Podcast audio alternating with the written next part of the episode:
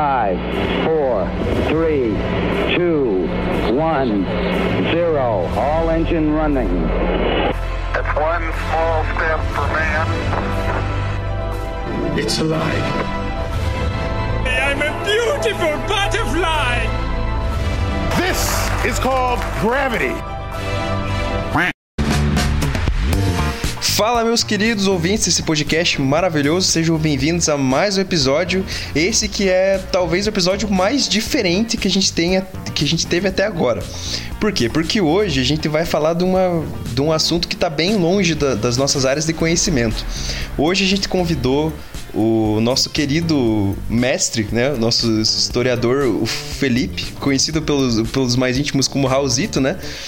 E antes de, de, eu, de eu pedir para ele se apresentar, porque né, melhor que ele se apresente do que eu falar quem ele é. A gente tem que falar, cara.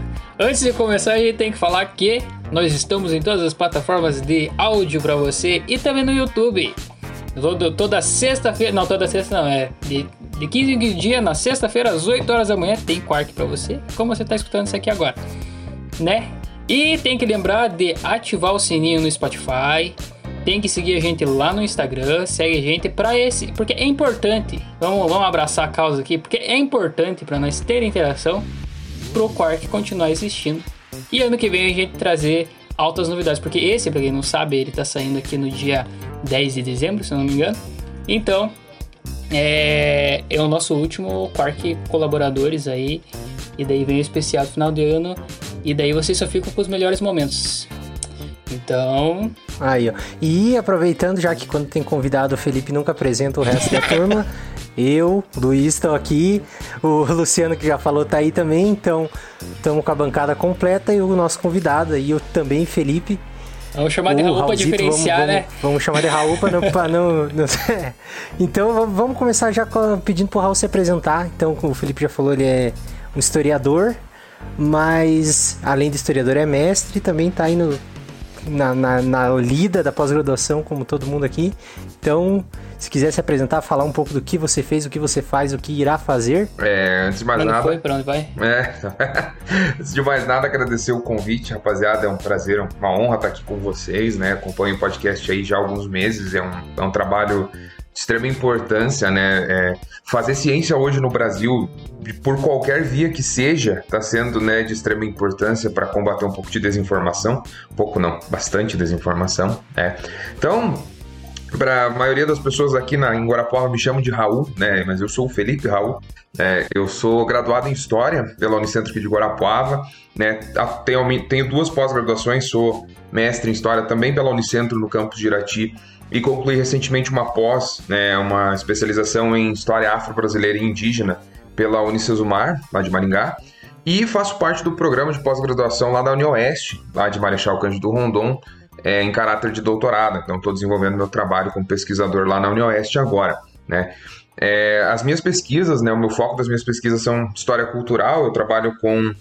Né, trabalhei no mestrado com história cultural história da loucura, né, e agora no doutorado estou trabalhando com história política. Né, lá na veia de pesquisa em história política da, da UniOeste é bem, bem, bem forte, assim, bem intensa. Né? E o meu trabalho ele gira em torno de analisar histórias em quadrinhos como fonte para a historiografia, né? Como é que a gente faz esse debate? Né? A história ela tem um modo operante que é o de análise de fontes para a construção do conhecimento. né? Então você elenca fontes para construir os debates sobre elas, dialogando com outros autores, com outras fontes, fazendo outros paralelos, né? E no meu caso eu uso as histórias em quadrinhos para fazer esse debate. Então como é que funciona essa análise? A gente cataloga as fontes, né? Separa bonitinho onde elas estão, em que anos que elas foram produzidas, por quem foram produzidas, como foram produzidas, para quem foram produzidas. Faz todo esse trabalho, e isso vale para qualquer fonte, não só para que eu trabalho, né? É um modo mais geral de trabalho. A partir dessa catalogação, você constrói um debate levantando questionamentos para essa fonte, né? De diferentes perspectivas, né? Você acaba realocando ela para um debate que você queira fazer, né? E vou citar os meus exemplos pessoais que foram os trabalhos desde desde a época da graduação até agora. Né? O meu TCC e o meu mestrado eu fiz utilizando um quadrinho do Batman como fonte, que foi o Asilo Arkham, né? E a minha, meu objetivo dentro dessa pesquisa foi construir um paralelo pensando nas representações de asilo, né, do manicômio e de loucura apresentados pelo quadrinho, pelo autor, e como a sociedade estava dialogando com essas temáticas nesse período de produção, que foi ali o finalzinho dos anos 80, início dos anos 90, né, a gente acaba passando por um período de desinstitucionalização da loucura, né? A loucura passa a sair de dentro desses centros, né? O asilo deixa de ser um recurso porque ele acaba sendo muito mais um método de tortura do que um método de recuperação para os doentes mentais, né? Você tem todo um debate sobre a medicalização da sociedade, há um aumento absurdo do consumo de, de psicofármacos, né? A psiquiatria começa a se desenvolver muito junto com a área da farmácia e começa a enfiar droga nas pessoas para tentar sanar esses problemas de saúde mental numa escala muito grande. Então, meu trabalho foi tentar entender por que, que um autor de histórias em quadrinhos está trazendo essa temática para dentro do trabalho dele, né? fazer esse paralelo, porque a gente geralmente associa o quadrinho como uma. Né, o, o, próprio termo em inglês, que é comic, né, ele vem, é, ele faz a referência a algo engraçado. E nesse caso, você está falando de um transtorno mental ou de uma série de transtornos mentais, né? O, a história do Asilo Arca mostra diferentes inimigos do Batman com diferentes problemas mentais, assim né? E todo esse debate rolando, né, na, na parte, vamos dizer, de, da área da psicologia, da psiquiatria, né, e por que, o autor busca isso como um recurso literário. Então, isso foi o meu, o meu foco do meu trabalho no meu mestrado, está disponível né, para quem quiser ler lá no site do, do programa de pós-graduação da Unicentro, né, tá lá o PDFzinho, só baixar lá, pode Pode acessar, tem artigos publicados. Ah, também. eu acho que a gente pode aproveitar isso e disponibilizar também ali no, na, na página, no Insta do Quark. É. A gente pode colocar ali um, com link, uma imagem e tal. Não, é bom.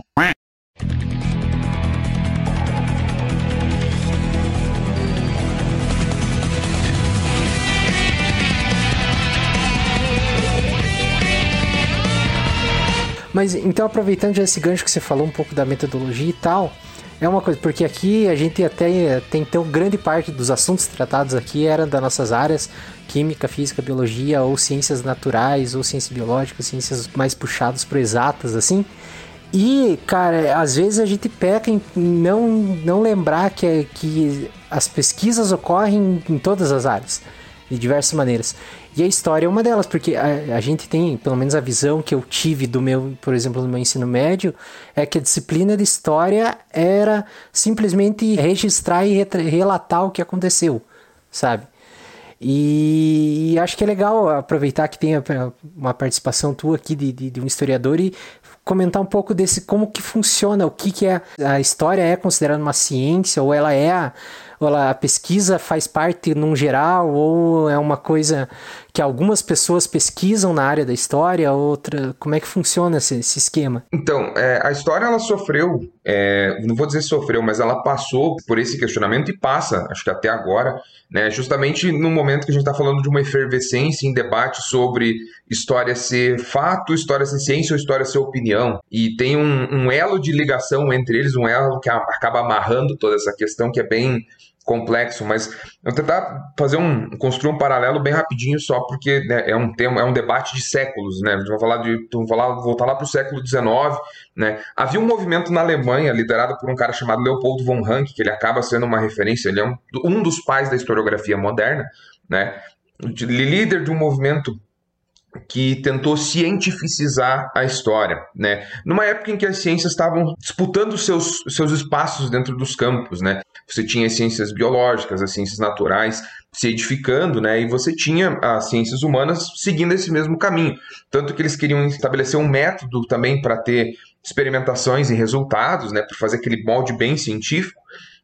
Infelizmente, na história a gente não tem essa lógica, porque a gente sabe que acontecimentos podem acontecer várias vezes, os resultados sempre serão diferentes. É muito difícil que um acontecimento se repita, né? Tanto que a história cíclica foi uma das primeiras quedas nessa as análises da historiografia moderna, assim, né? Então esse movimento ele vem vindo da, da Alemanha, passa por dentro da Inglaterra, passa, avança pela Europa toda, vem para os Estados Unidos, e ele é um debate ainda muito efervescente porque tem historiadores que gostam de chamar a história de um gênero da literatura, tem historiadores que dizem que não é literatura, que é ciência, e eu gosto, gosto muito de uma definição que uma professora, minha orientadora do mestrado, tinha sobre o termo, que ela falou na, em sala uma vez, ainda na época de graduação, de que a história é um estudo cientificamente conduzido, porque ela acaba sendo uma análise de uma conjuntura de fatos, de acontecimentos e de fontes, né? E através dessas análises você constrói os debates e constrói essa produção de conhecimento. Ela é validada através do que a gente chama de pares, né, de que são outros historiadores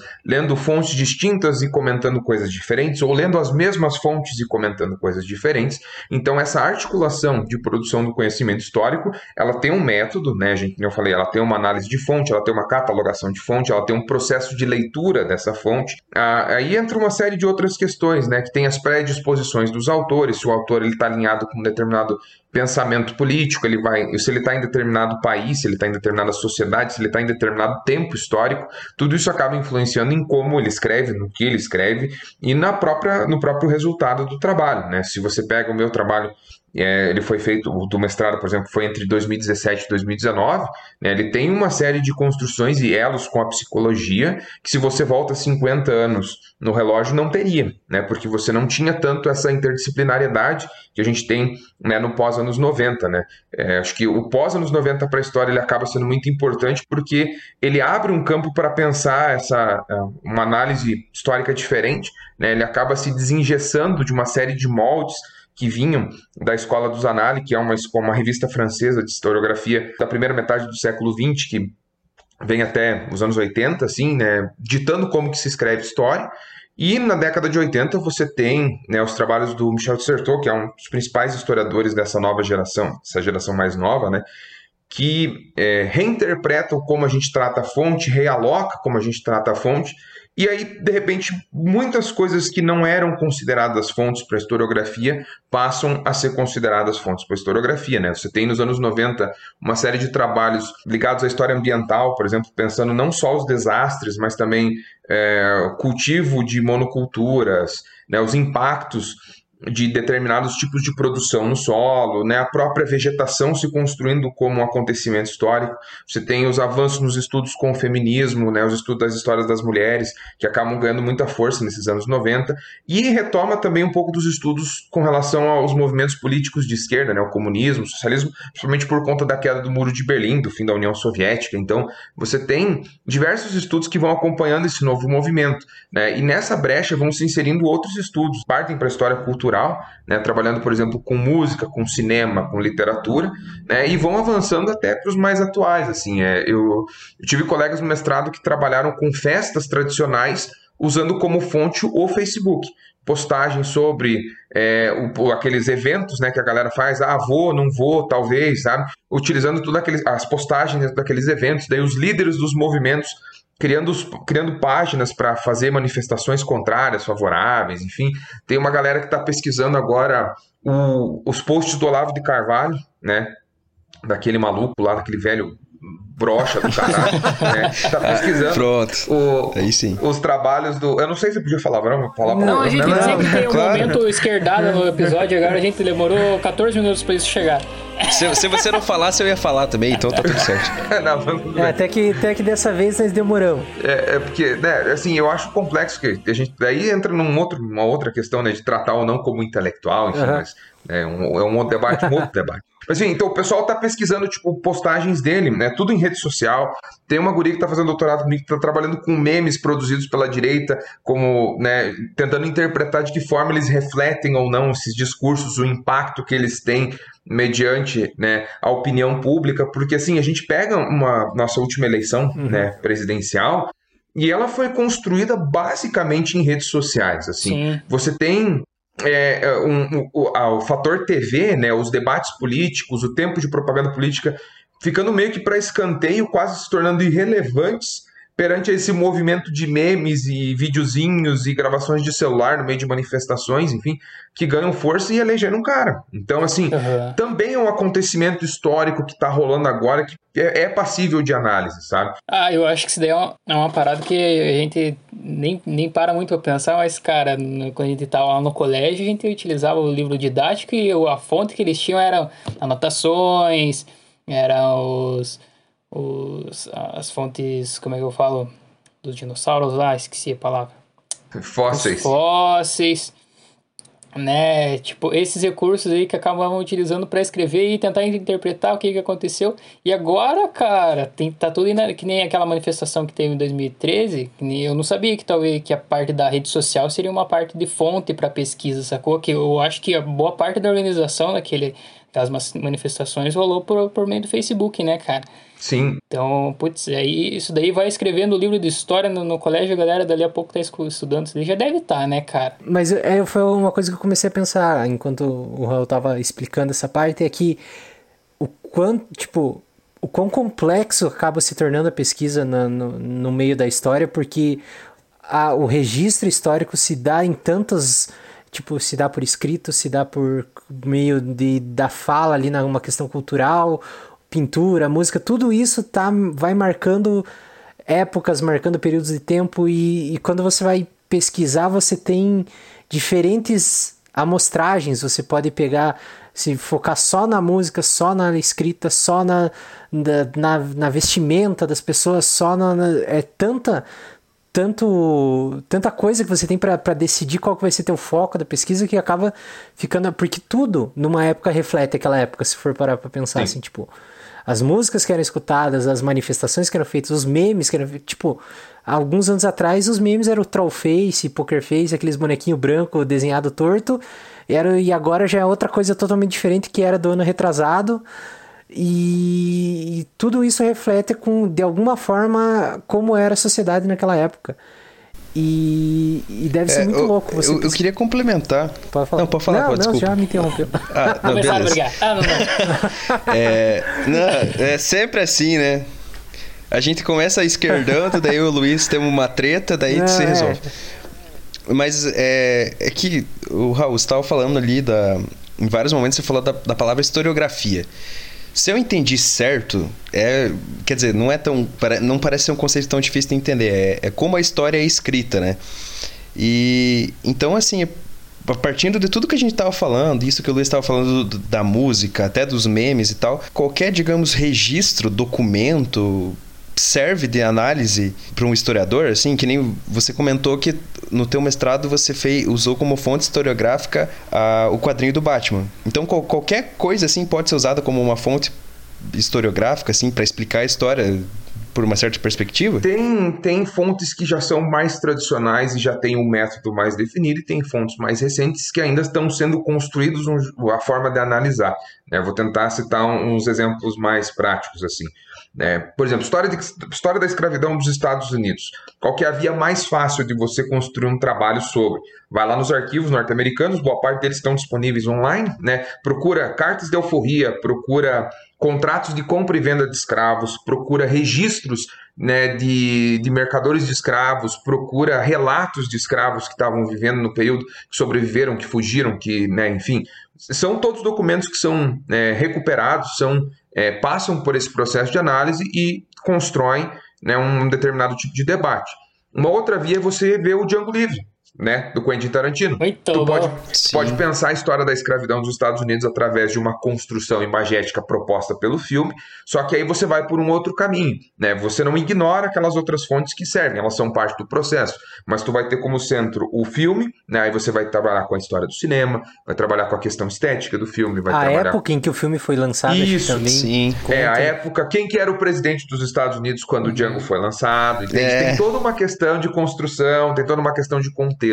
Então, assim, é, se a fonte passa por esse método de, de análise, ela é uma fonte. Ela pode ser um meme, ela pode ser uma música, ela pode ser um movimento cultural, ela pode ser um movimento social, ela pode ser é, uma carta pessoal, contanto que ela é, responda a essa série de rigores que o método é, lhe impõe, né, ela pode ser tratada como fonte. Então, de repente, entra esse debate do. Uh, é um debate que eu gosto bastante, né? Que o, tiozão roqueiro gosta de falar, né? Porra, mas tudo agora é música, tudo agora é cultura, né? né? Essa borra de ser funk, né? Então, então, tipo assim, Dentro de uma logística é, dentro de uma logística é, e dentro de outra logística não é, talvez não seja. Né? Então, para a história é a mesma coisa. O que, que é fonte para a história? Né? O Sertor tem uma fala que é assim: fonte é aquilo que o historiador elenca como tal. Então, se o historiador está usando aquela fonte como uma fonte ou como um objeto de análise, né, que sofre uma pequena distinção entre fonte e objeto de análise, né, a fonte ela é basicamente uma produção humana dentro de um determinado período histórico, dentro de uma determinada sociedade. Então aí você consegue enquadrar um monte de coisa. Prédios são fontes? Podem ser. Eu já vi um trabalho de um moleque que trabalhava com a arquitetura de Londrina, por exemplo, dos anos 50 para cá. O que, que, mudou, o que, que, não mudou, o que, que foi destruído, o que, é preservado, hum. como que são feitas essas escolhas. Não, essa casinha não pode destruir, o resto põe fogo, entendeu? Então, tipo, tem toda essa construção, assim, porque... Hum. A fonte acaba sendo elencada pelo historiador e a forma de análise dela ela é validada por esses debates entre os outros pares, assim, entre outra, as outras pessoas que estão pesquisando história, né? Os quadrinhos, eles, eu gosto de tratar eles como uma fonte não recente, porque não é uma pesquisa inédita em história, assim, tem trabalhos de 2010, 2012, né, já trabalhando né, dissertações de mestrado, teses de doutorado, só que elas fazem links muito mais com a comunicação social, com o campo das artes, por exemplo, do que com a história. Tem poucos trabalhos na pós-graduação, aqui no Brasil, pelo menos, né, em história das histórias em quadrinhos, por exemplo. Né? A gente tem uma série de professores, né, principalmente na Federal Fluminense, lá na Federal de Minas Gerais, alguns anos atrás, que já estavam trabalhando com, esses, com essas fontes, né, usando elas como objetos de análise, para discutir uma outra série de questões, né, para pensar o próprio fazer artístico, né, porque a gente tem um movimento de quadrinhos muito forte na segunda metade do século XX, né, no mundo todo, porque você tem uma consolidação dos quadrinhos enquanto uma mídia de circulação alta, principalmente no, no pós-segunda guerra mundial, né, você tem ali no finalzinho da década de 30, vamos dizer, o, o início do gênero de super-heróis, né, você tem o primeiro número da Action Comics lá com o Superman na capa, em 38, né? 39 tem o Batman, 40 já tem a Mulher Maravilha, e assim vai desembocando. E aí você tem uma série de sensores dizendo que, ah, não, mas esses tipos de, de revistas estão corrompendo nossa juventude, né? O Batman e o Robin têm uma relação afetiva, negócio meio de pedofilia, não sei o quê, e daí é tudo censurado, não, é, não pode mais sangue, não pode mais bandido, daí de repente todos os inimigos do, do, do Batman são os ET, um negócio muito louco. E daí você vai rebuscando isso até o final dos anos 70, quando a galera vê que não é bem assim. E, pô, de 40 a 70, todo mundo que consumia quadrinho cresceu, envelheceu 30 anos. Uhum. Então, de repente, aqueles quadrinhos mais bobinhos deixam de fazer sentido. Então, no final dos anos 70, você tem é, o Arqueiro Verde da, da DC Comics, tem o. Eu nunca lembro o nome do parceiro dele, que ele é vermelhinho, né? Que tem um problema com heroína. E daí, tipo, é retratado no quadrinho lá, o cara viciado em heroína, como é que ele passa pela desintoxicação. E daí começam a aparecer essas temáticas. Pô, no início dos anos 80 você tem o Queda de Murdoch lá do Demolidor, é né? É que é o Demolidor fudido pra caralho. Perde emprego, perde a mulher, descobrem que ele é o Demolidor, perde a casa, fode a conta no banco, o cara é, meio que forja o assassinato do maluco e ele volta, né, cara, dando porrada em todo mundo. Então você tem uma série de dramas assim pessoais, problemas pessoais aparecendo nos quadrinhos para fazer um diálogo com essa galera que envelheceu junto com os quadrinhos de super-heróis ali na, na, década de 70, na década de 80. E aí você tem os anos 80, que é, um, é o berço de uma das, das maiores épocas de produção dessa quebra de selo, assim, porque daí o que, que acontece? A DC por exemplo, a Marvel, que são as grandes produtoras, a própria Image Comics, né, da do Spawn, né, dessa outra galera, eles tinham né, uma revista que era para um público que era o infanto juvenil. Só que pra você botar um assunto de heroína, botar um assunto de, sei lá, né, pedofilia, estupro, qualquer outro tipo de violência mais pesada, você não pode fazer isso. Então tem que ter um selo para adultos, né? E aí tem aquela diferenciação. Começam então as graphic novels, assim, que é um negócio, porra, capa dura, uhum. papelzinho melhor, uma tinta de mais qualidade. O negócio vai ficando, vai virando um mercado completamente diferente.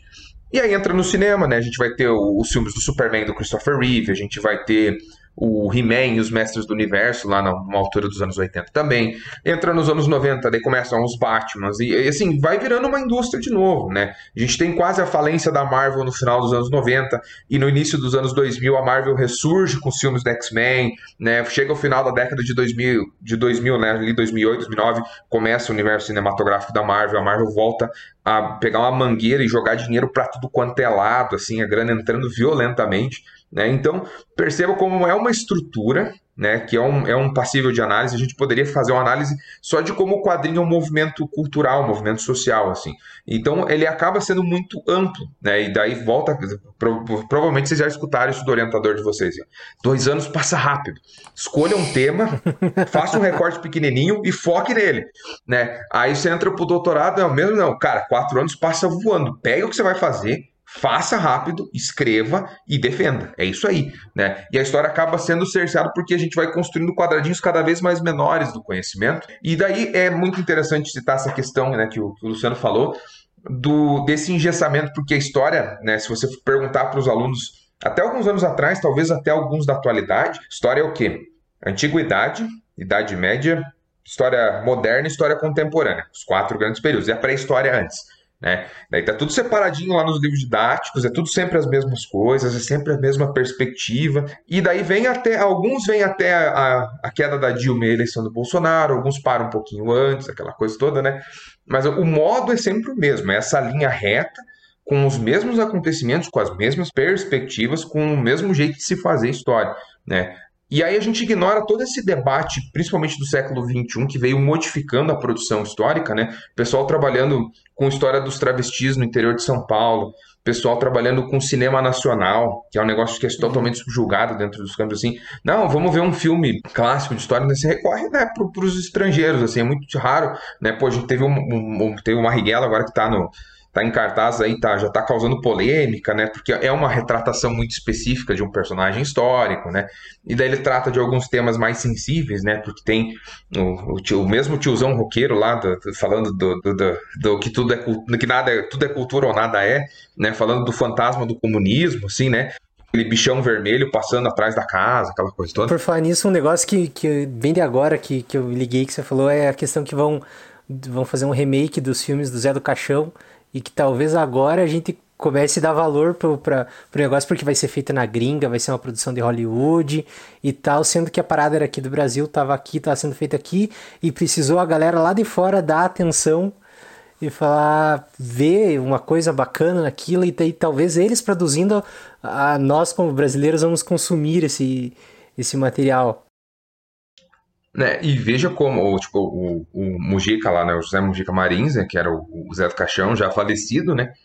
Ele é um ícone do cinema de terror pros caras. Sim. Né? Essa galera, galera que consome cinema é, de terror na gringa paga um pau fudido pros filmes do Zé do Caixão. Você pega no relógio, se eu não me engano, eles são dos anos 60, cara, que é da década que meu pai nasceu, assim. E era um troço absurdo, né, cara? Pô, era um coveiro, tinha né, o cara tentando fazer o filho do demônio lá. Eu não, eu não, não, não assisti, eu acho que assisti os dois primeiros, só muito tempo atrás, não lembro de ter terminado. Aí ele teve um final para uma trilogia que ele fez agora em 2007, 2008, se eu não me engano, né? E, pô, teve documentários sendo feitos sobre o cara recentemente, né?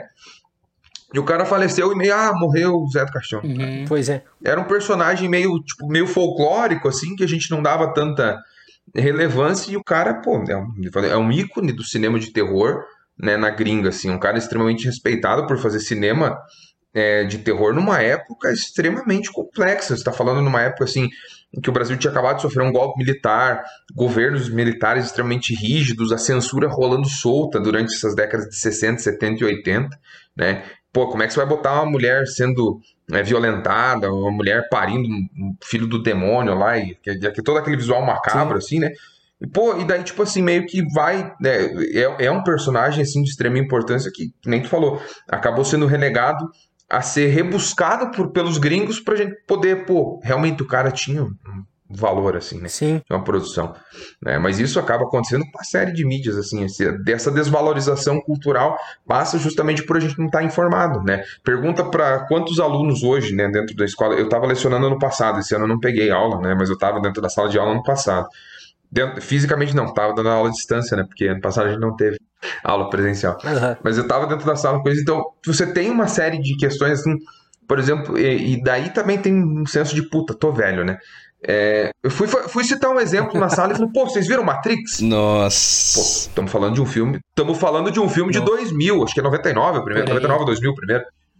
Acho que o primeiro é, é 99. o último é, é de 2002, 2003, se não me engano. É 99, e daí os dois, os outros dois são do mesmo ano, né? São 2003, é. se eu não estou enganado. É. E daí, pô, tinha aluno falando, não, não, não conheço, professor. E eu falei, Sim. caralho, tipo, que, que, que, referência... Isso aí vê, tipo, eles nasceram em 2004. Isso, que é, referência que esses caras têm pra não conhecer o Matrix, entendeu? Isso me deixou um pouco preocupado. Não no sentido de ser fanboy, nada nesse, né, não, não uhum. nesse aspecto. Mas ver como essas referências estão se perdendo, né? Tipo, a gente tá falando de um filme que revolucionou o cinema de ação, né? De 99 pra frente é uma coisa, de 99 pra trás é o Van Damme, o Schwarzenegger e o Stallone, é outra coisa, né? Você está falando de um filme que usou questões filosóficas extremamente pertinentes sobre a questão de reconstruir o mito da caverna do Platão com aquela roupagem sci-fi, com aquela pira da ficção científica, né? E de usar o slow motion que, o- que os filmes de Bollywood já usavam há um bom tempo, assim, né? Mas é, que acabou virando uma marca do cinema hollywoodiano, assim, pô, né? Fez escola, né? ver o Zack Snyder, ver essa galera, o Michael Bay, como eles se inspiram nos filmes do Matrix, assim, né? E trouxe uma série de debates sobre essa questão do, do, do Messias, enfim.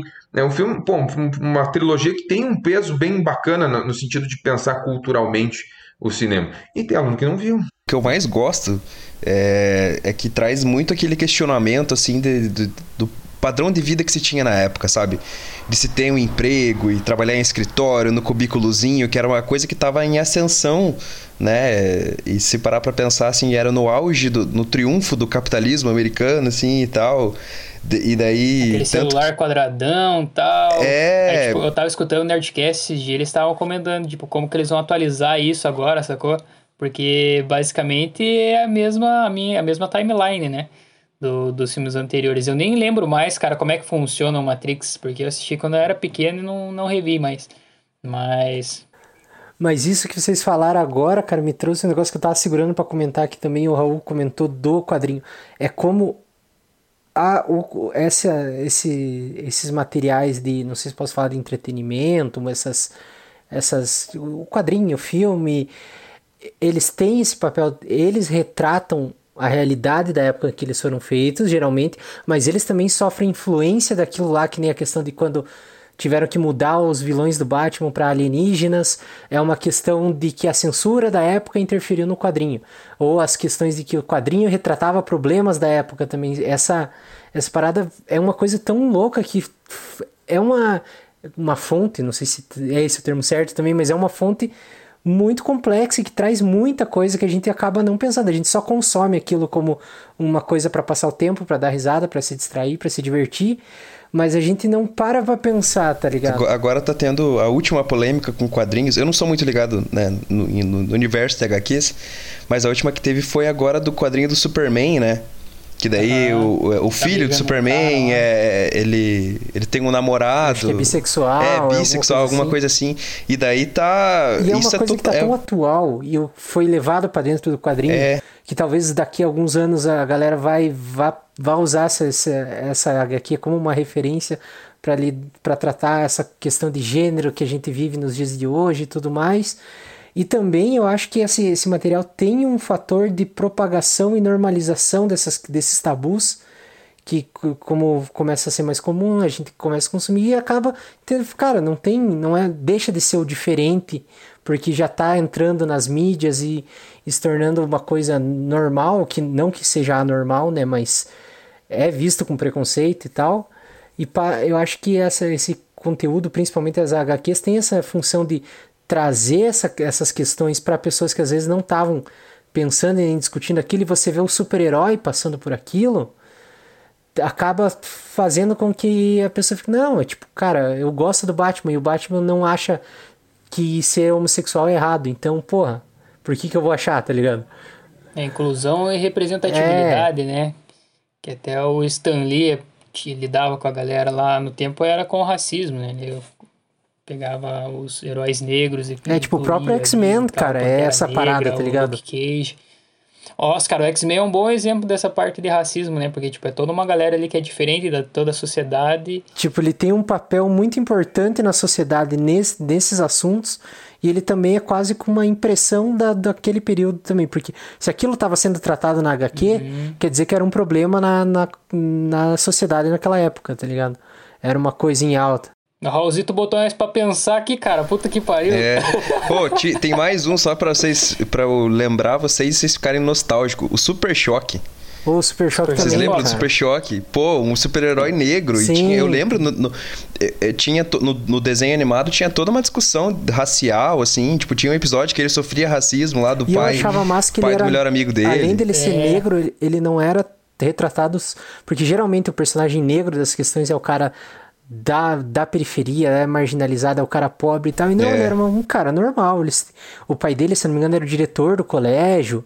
Era uma parada Sim, assim sim. que, que trazia, tipo, é, é uma abordagem massa que essas, esse conteúdo, esse material tem e que faz a gente pensar mesmo que sem querer, tá ligado? Sem a gente, não, não consciente da nossa parte. Mas a gente acaba pensando sobre, tá ligado? E é legal pensar porque, assim, hoje a gente pensa na- no ato de uma banca de revistas comprar uma HQ, um troço extremamente dos anos 90, assim, sabe? Eu era, quando eu era moleque, assim, no início dos anos 2000, a gente morava em cidade pequena e tal, né? A gente ia uma vez a cada 15, 20 dias, o pai Aham. levava na banca e falava, escolha um gibi aí, né? Pô, era um, Sim. cara, era um evento, né, cataclísmico, assim, você tinha que olhar Sim. capa por capa, daí não podia folhear, porque, né, não podia estragar e tal. Deixa eu, deixa eu só fazer um parênteses. Minha mãe ia na, na banca de revista comprar as revistas de, de costura dela, macramê, essas coisas. Eu ficava com com meu irmão lá, cara, só olhando as, as revistas. Cara, tinha revista que nós lia inteira enquanto ela tava e não comprava, cara. Nós lia na banca e não comprava. É, não. É, então, eu- eu- isso acontecia muito na. Eu lembro da- da- das bibliotecas públicas, assim, eu acabava frequentando, acabei frequentando uma ou outra, assim, e, pô, tinha umas HQs fodas, assim, cara, e eles não, não deixavam Aham. levar pra casa Uhum. e tal, por ser mais descartável, aquela coisa toda, a gente acabava lendo meio rapidão, assim, pá.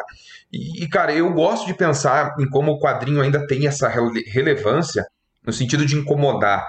Né, o- esse exemplo do Jonathan Kent é o mais recente, porque ele estourou justamente naquela semana que, o, que aquele imbecil jogador de vôlei lá fez umas postagens homofóbicas e tal, daí ganhou a conta por pressão dos patrocinadores, porque o clube defendeu o cara, né? E daí, pô, já começaram a retratar o cara como o Superman machão, o Superman, né, que não era É. bissexual, só pra dar aquela ênfase e tal, aquela coisa toda, né? E eu lembro de algumas polêmicas recentes, pô, aquela do Crivella no, no Rio de Janeiro, Ah, acho que foi numa Bienal, Aham. que ele mandou botar capa preta em uma série de quadrinhos do. Eu acho que era dos Jovens Mutantes até, do X-Men. Eu não que tinha um lembro que era casal alguma coisa assim. homoafetivo. Isso, era alguma coisa assim. É, ma- pô, mandou censurar o quadrinho, cara, porque tinha um relacionamento O homoafetivo, cara, assim. o cara de gelo lá, ele é, ele é homossexual, né? Eles, eles são um casal. Eu, eu não li aquela história, então não, não, Não, mas é- eu tô tipo a Glória Pires, eu não, não vou saber opinar. Não vou saber opinar. Os caras ressuscitou agora, filhos. Ó, e, e- e eu lembro, cara, essa da época que eu tava no meio do meu mestrado, que essa foi uma polêmica legal, legal assim, né? Porque gerou um, Aham. um burburinho, assim. Panini estava produzindo na época o espetacular Homem-Aranha, isso foi em 2018, tá? E daí ele tá com uma camiseta escrito assim, é, no inglês ele tá escrito como Me pergunte sobre minha agenda feminista. E foi traduzido para o português como Me pergunte sobre minha agenda feminina. Porque, de acordo com a própria editora, a palavra feminista ela é muito é, polêmica. Não podia Ah, ser traduzida da forma ah. correta. Cara, os malucos caíram em cima da Panini naquela época, foi um bafafá desgraçado, assim e tal, né? E, e daí eu percebo, cara, cara, um termo, né? Que também, é como o Luiz falou, reflete diretamente o que tá rolando naquele momento. Pô, lembra, assim, eu lembro da, de 2018 foi o ano da corrida presidencial, né? Aham. E daí, pô, todo aquele discurso extremamente misógino por parte, né, do, do atual presidente, aquele negócio, né, de, né, e, pô, o movimento feminista se organizando e combatendo, pô, a gente tinha a Manuela de vice do Haddad lá no, no- na eleição e tal, Uhum. tinha todo esse debate sobre essa questão do feminismo mesmo, e tu tem uma editora se esquivando de usar o termo para não se tornar polêmica, então vê como o quadrinho no inglês é uma coisa e no português é outra, como esse recurso de tradução ou de ignorar a tradução também é importante. É. Pois é, e, e a mudança é porque o do, no inglês talvez o debate, a questão não estava tão em alta lá a ponto de causar um problema para a editora, enquanto aqui o Brasil, tipo,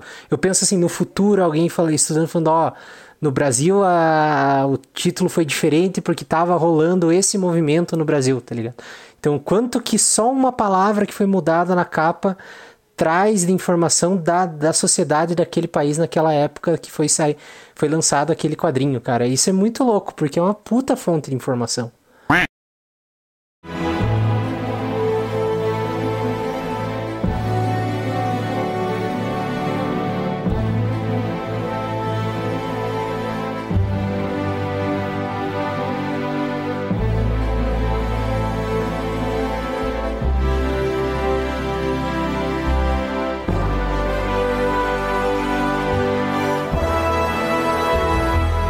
Pesquisa, né, pesquisa que a gente faz, né, a gente a- a- te- acaba tendo que fazer uma escolha. né? Pô, eu poderia tratar de uma série de questões dentro dos meus trabalhos. Eu vou chegar no, no onde eu estou pesquisando agora. É, atualmente estou trabalhando com cinco quadrinhos da DC. Né? Estou trabalhando com os três volumes do Cavaleiro das Trevas, né? O, o de 86, o de 2001 e o de 2019, né? Que são três, três é, arcos da história.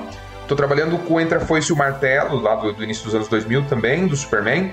E estou trabalhando com o Reino do Amanhã, dos anos 90, né? Que é um clássico, assim, porque foi o Alex Ross que desenhou, que é um dos maiores artistas da história, né? Para mim, ele é um dos Leonardo da Vinci da nossa geração. Assim, o cara é absurdamente foda. É um dos maiores desenhistas de quadrinhos que existe. E o, o que, que é o meu trabalho nesse, com esses cinco quadrinhos? Eu tô identificando todas as vezes que os termos fascismo, socialismo e comunismo aparecem e de que maneira eles estão retratados, o que, que eles representam e o que, que eles querem dizer dentro desses diferentes momentos históricos. Nós temos um quadrinho em 80, um nos anos 90, dois no início dos anos 2000 e um na década agora atual, de 2019. Né? Então passa por toda uma discussão de estruturar o pensamento, o que, que era o comunismo o fascismo lá nos anos 80, o que, que virou nos anos 90 pós o fim da União Soviética. Aí tu chega no início dos anos 2000, 11 de setembro, como esse negócio do fantasma comunista volta a arrombar, porque de repente tem o terrorismo ao mesmo tempo, né? De repente, né? Pô, você tem o Bin Laden sendo retratado como caçador de comunistas nos anos 80, nos anos 90, e daí ele vira o inimigo público número um nos anos 2000. Né? Em 2019 você tem o Donald Trump no poder, né? metralhando bosta para tudo quanto é lado, e você tem essa resposta, essas figuras dentro dos quadrinhos. Né? O Trump aparece, inclusive, no Cavaleiro das Trevas, na parte 2 lá, né, num desses programas de auditório lá, falando das modelos gostosas e não sei o que e tal. E de repente, no, no outro arco, ele é o presidente do país, cara. É muito louco isso, assim, sabe? É muito surreal. É muito sabe? massa, velho. Eu acho que é interessante você contar pra gente mais ou menos o que, que se passa em cada HQ, né? Porque, tipo, assim, a gente tem uma noção, eu pelo menos tenho uma noção do que, que aconteceu em alguns, que nem tem o.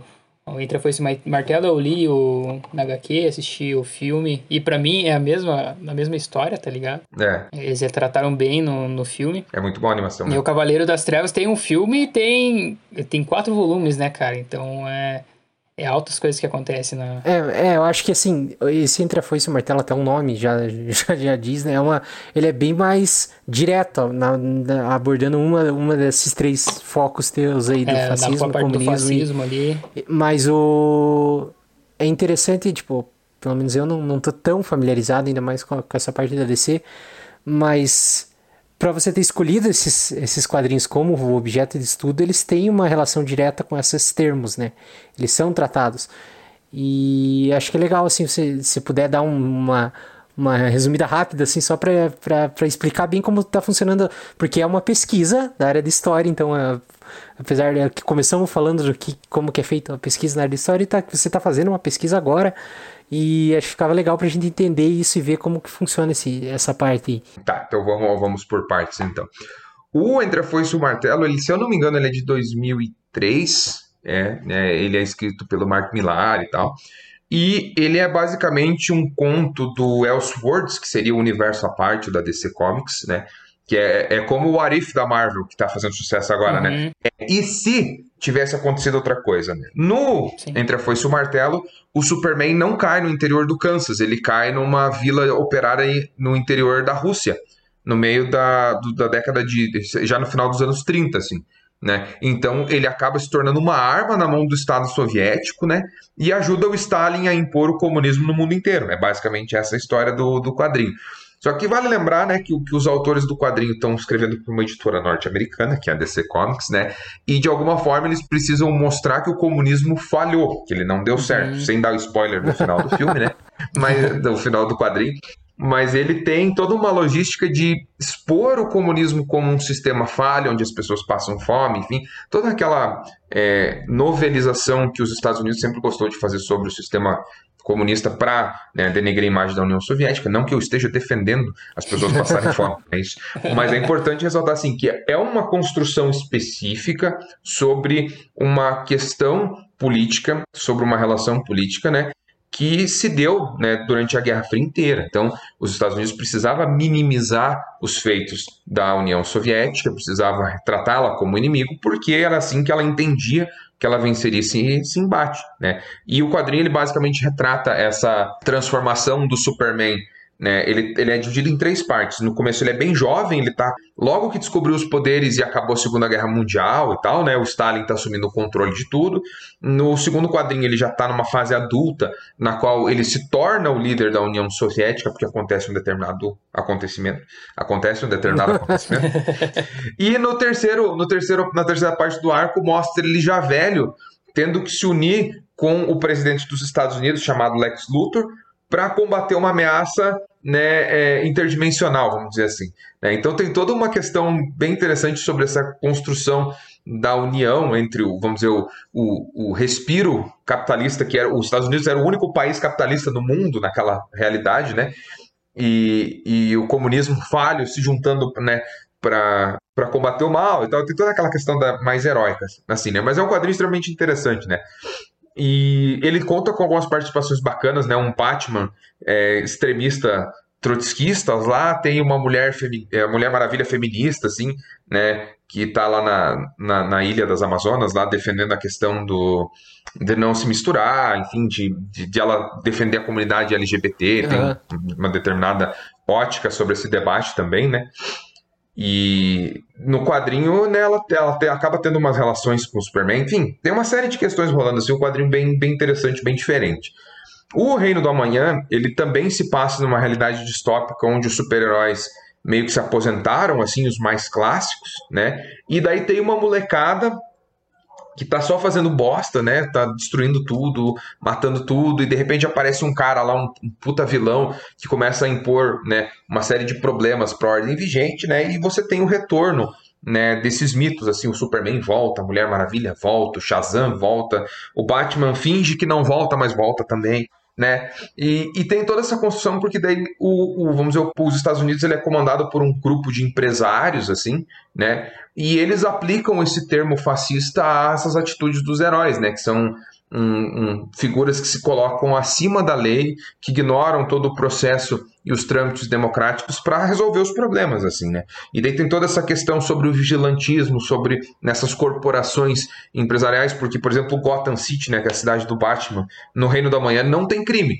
porque o Batman botou 200 mil robôs igual ele para vigiar a cidade. A cidade vira tipo um Big Brother, né, a céu aberto e ninguém lá pode fazer nada errado porque os robôs matam todo mundo, assim. Né? E tem toda essa questão da disputa por liberdade, enfim. Então ela propõe, propõe uma série de debates, assim, né? E, de novo, tem um dos traços mais lindos que eu já vi em vida, assim, né? O Alex Ross desenha muito bem. E os Cavaleiros das Trevas, eles são três, três contos, assim, também de uma realidade distópica, onde o Bruce Wayne já está aposentado como Batman e, por razões diversas, é forçado a voltar à atividade, né? Num primeiro momento são uma gangue de mutantes lá, mutantes não igual dos X-Men, eles só se chamam mutantes, né? Um grupo de criminosos começa a vandalizar a cidade e tal, né? No segundo momento, o mesmo mesma pira, o Luthor é, meio que puxando as cordinhas do presidente dos Estados Unidos, assim, meio que mandando em tudo, né? E daí tem a pira com o Superman, dele também tá lá e ser subserviente ao governo, daí de repente ele não é mais, e daí de repente ele ajuda o Batman, né? E o terceiro ele já parte para uma pira mais de, de quadrinho mesmo, né? Que a galera que estava presa na cidade encolhida de Kandor, né, que é uma cidade da, do planeta do Superman que estava encolhida em miniatura, na coleção do, do Brainiac, que é um vilão do Superman, essa cidade volta ao tamanho normal e a galera que está lá dentro, pô, eles ficaram décadas presos dentro daquela cidade, né, naquela miniatura, e quando eles saem, eles querem dominar a Terra, né? Então aí rola também uma outra virada, assim, também de novo, Superman eh, como vilão, aí de repente vem ajudar, aquela coisa toda, né? E a, acho que a grande questão do Cavaleiro das Trevas também é essa discussão sobre essa política de vigilante que o Batman impõe à sociedade, assim, né? Que ele, pô, ele age com a conivência da polícia, ele age com a conivência de políticos, a própria sociedade apoia né, o que ele está fazendo, assim. Mesmo quando isso inclui torturar bandido, torturar os caras e matar, não tem problema nenhum, né? Ele vai fazendo, né? E daí o, o, o primeiro quadrinho, né, que, que ele é dividido em quatro partes, ele é muito interessante porque ele mostra justamente uma virada de chave, assim, né? Porque de repente troca o comissário de polícia e a comissária não passa a não ser mais conivente e começa a caçar ele também. Né? Então tem toda essa questão de se pensar como essas figuras se edificaram dentro das suas histórias, né? E de como elas sofreram, né? Com essas realidades diferentes, assim. o Frank Miller, que é o autor do Cavaleiro das Trevas, né, ele fala que se inspirou muito na Nova York dos anos 80 para criar a Gotham City dele, o que, que rolava em Nova York nos anos 80. E tinha uma expansão gigantesca do tráfico de drogas, você tinha o, o crack muito fácil nas ruas, né, uma onda gigantesca de violência, de criminalidade rolando. Né, então, ela é, você olha a Gotham City do Cavaleiro das Trevas, ela é basicamente a Nova York que o Frank Miller morava. Né, e de novo cai na fala tudo isso. Como é que você não relaciona né, essa construção do quadrinho com o momento que ele está sendo produzido. Não, e aí esses assuntos, cara, a gente consegue abordar eles de diversas perspectivas também, que nem essa questão da galera ser conivente com as coisas que o Batman faz com os bandidos, mesmo ele não sendo a polícia ou a ou algo do governo responsável por garantir a segurança. É uma parada que você consegue pensar até tipo nos atualmente a gente tipo essa a, às vezes a gente acaba apedrejando alguém nas redes sociais por conta de fazendo tudo aquilo que a gente sabe que é errado e julga que é errado e acaba sendo conivente com tudo isso porque é alguém que a gente não gosta. Porque é o, o bandido da história em quadrinho, então com ele pode, com os outros não pode. Sabe? Então é a mesma coisa, tipo, ah, o, o Batman sentar o sarrafo nos caras sendo que ele é só um rico Tipo, ele não é ninguém, ele, ele tá batendo em todo mundo, então a sociedade apoia ele. Mas quando é o bandido que tá batendo em todo mundo, a sociedade não apoia. Então, são, são a, a, a discussão que está dentro dos quadrinhos é, é muito relacionada com a sociedade, as, os assuntos que são abordados lá. E é uma parada que é muito massa, cara. Porque até, na verdade, esse o Batman Cavaleiro das Trevas, ele é, não é um quadrinho de agora, né? Você falou que acho que é dos anos 80 ali, dos anos 90, alguma coisa assim. Mas são assuntos que você consegue trazer para os dias de hoje muito desses assuntos. Até a questão que, ah, o, o super-homem é como se fosse um imigrante, é um cara de, de, de, outro planeta, mas você faz esse paralelo com, com a imigração que ocorre até hoje. Então, a, a própria questão dos mutantes, talvez na época em que os X-Men foram feitos, os mutantes representavam, sei lá, os negros ou alguma outra coisa do tipo, mas hoje a gente tem diversas minorias também, não que o racismo tenha acabado também, se consegue relacionar os negros com os mutantes, mas outras outras é que é difícil falar assim, sem parecer que estou categorizando pessoas, mas outros movimentos que são minorias e que, e querendo, o X-Men tá aí até hoje, então atualmente talvez ele esteja mais relacionado com isso, mas até os quadrinhos bem antigos você consegue trazer essas discussões para agora, que por um lado mostra que talvez a sociedade não tenha mudado tanto assim, nesses sentidos, até, porque... Até alguns atuais, que nem o do... esse do, do Sam Wilson, que vira Capitão América, que é mais atual, tá ligado? Então, aquela parte de racismo, dele adotar o manto e tal. Na HQ, essa parte de racismo é bem mais pesada. Eu li a HQ porque eu tinha assinado a Panini e tava ali parado e veio para sair a série. Eu pensei, vou ler a HQ, agora é hora de ver qual é a comparação. Mas, cara, dentro da, da HQ, a parada de racismo é bem mais pesada. Heróis que, que são negros e os, o cara tá salvando o... Tipo, os caras foram assaltar a loja, o herói negro foi lá dá um jeito neles e a polícia chega e é ele que tá lá dentro, os caras sumiram e é ele que, que vai preso, tá ligado? Então, tipo, isso são críticas que até essa parte da, do ano passado, né, que teve o movimento do Vidas Pretas Importam, né, não tá muito distante do que a, as HQs tentam trazer pra gente. Sim. Eu, eu me marca bastante, né, que como a, a série trabalhou bem isso, bem assim, tipo, de maneira resumida, Sim. né, mas trabalhou assim quando ele tá falando com, com, é o Elijah, que é aquele o cara que usou o super soro também, Sim. né, que uhum. é que é negro e tal, né? E daí o Elijah fala, fala para ele uma parada assim, pô, cara, eu não sou negro e eu fiquei, caralho, olha que foda isso. Ele fala assim, cara, nós vivemos nos Estados Unidos da América, eles nunca vão tolerar que o Capitão América dele seja, não seja Sim. loiro do olho azul. Eles não vão tolerar isso.